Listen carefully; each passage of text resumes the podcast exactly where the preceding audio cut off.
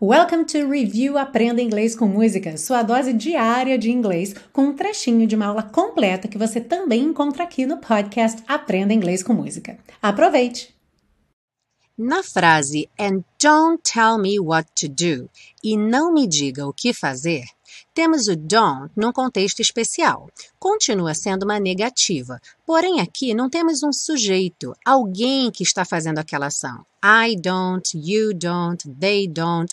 A ideia aqui é imperativo. Não me diga o que fazer. Don't tell me what to do.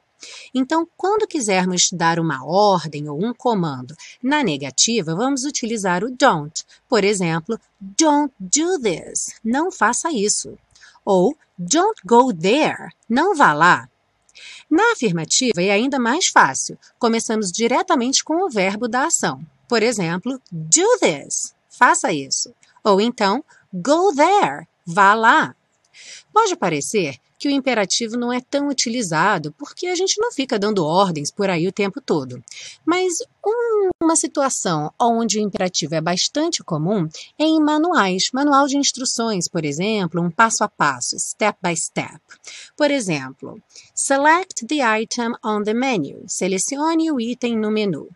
Select the quantity. Selecione a quantidade. Então, toda situação onde você tem um passo a passo, normalmente essas frases virão escritas no imperativo.